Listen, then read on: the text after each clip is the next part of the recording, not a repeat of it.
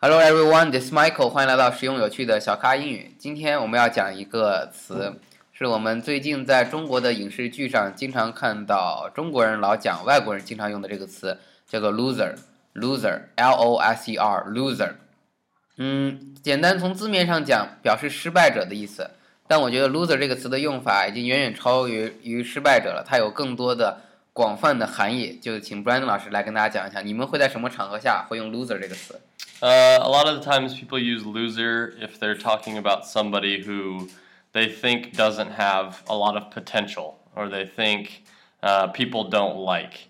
Uh, it's often a word that is not very encouraging to people. So I, I try and use it very sparingly. I don't use it a lot um, because it's just not very encouraging to other people. But the idea of loser is to say that somebody uh, can't do something well or they don't do anything well. They're basically just uh, useless. it's not very it's not very good word. 明白，但它是用来形容人的。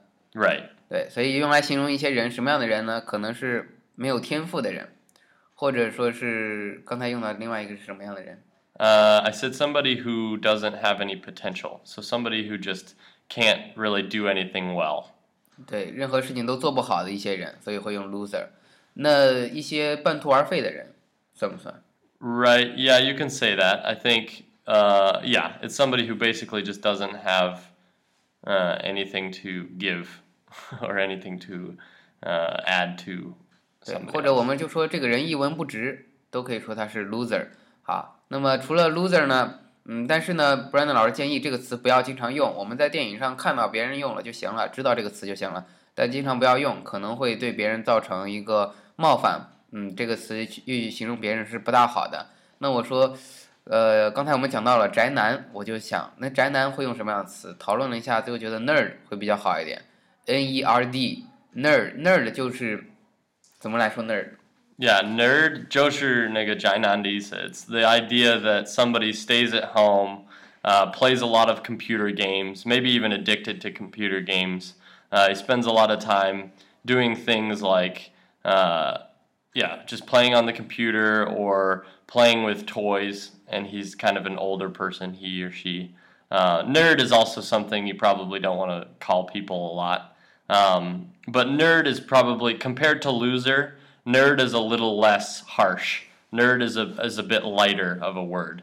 Uh, you can also say, sometimes to be joking, to joke with people, you can even say, oh, you're such a nerd. Uh, basically, if they are really good at working on computers, like if they're really smart, you can say, you're a computer nerd. Uh, and that's not saying you're a loser. That's actually saying something good about the person, but in a joking way. 所以看不同的场景下用同样的词，反正 呃会产生不同样的效果啊。那 Brandon 老师就讲 loser 这个词是其实是感情非常严重的一个词。那 nerd 会稍微轻一点，比如说但 nerd 啊，首先会表示你经常在家待，然后呢是非常的迷恋，非常的或者擅长就玩网络游戏、电脑游戏。所以啊，如果说 you're such a nerd，会表示你这个人就是怎么，你就是是这样一个宅男，就整天待在家里光玩游戏。那或者 you are a computer nerd，反而是夸奖你了，就是说你很擅长于呃玩电脑游戏或者玩用电脑啊、所以 NER 在这个场景下反而是表示你是擅长玩电脑的这样的一一种人。所以平时呢，NER 这个词表示你这个人是比较宅男啊，但是在特特定场合下，NER 表示你非常擅长这个事儿。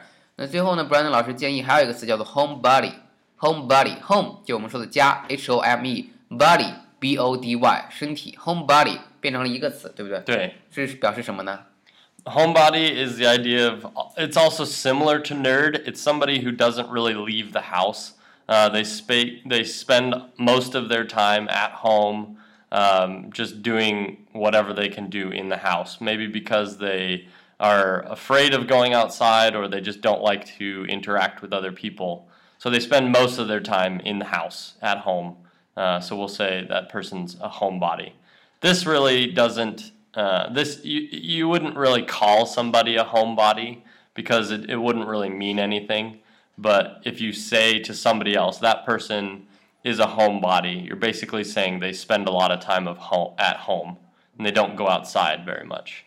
好，那这个其实比宅男更严重了。宅男他可能在家里他还 玩点事儿就是专注于一个事情，玩网络游戏、 玩电脑游戏。但 homebody 就表示，最主要就表示他就整天在家里不出去，至于干什么也不清楚，可能干杂七杂八的事儿，但他就是不怎么爱出去。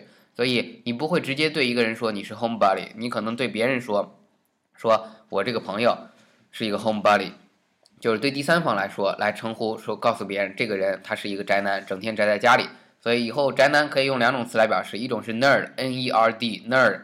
一种是 homebody homebody，h o m e b o d y，homebody。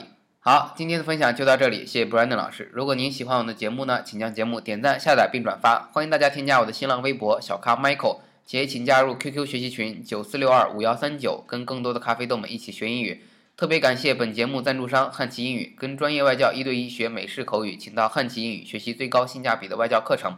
谢谢 Brandon 老师。Yeah, thanks, Michael. 好，拜拜。Bye.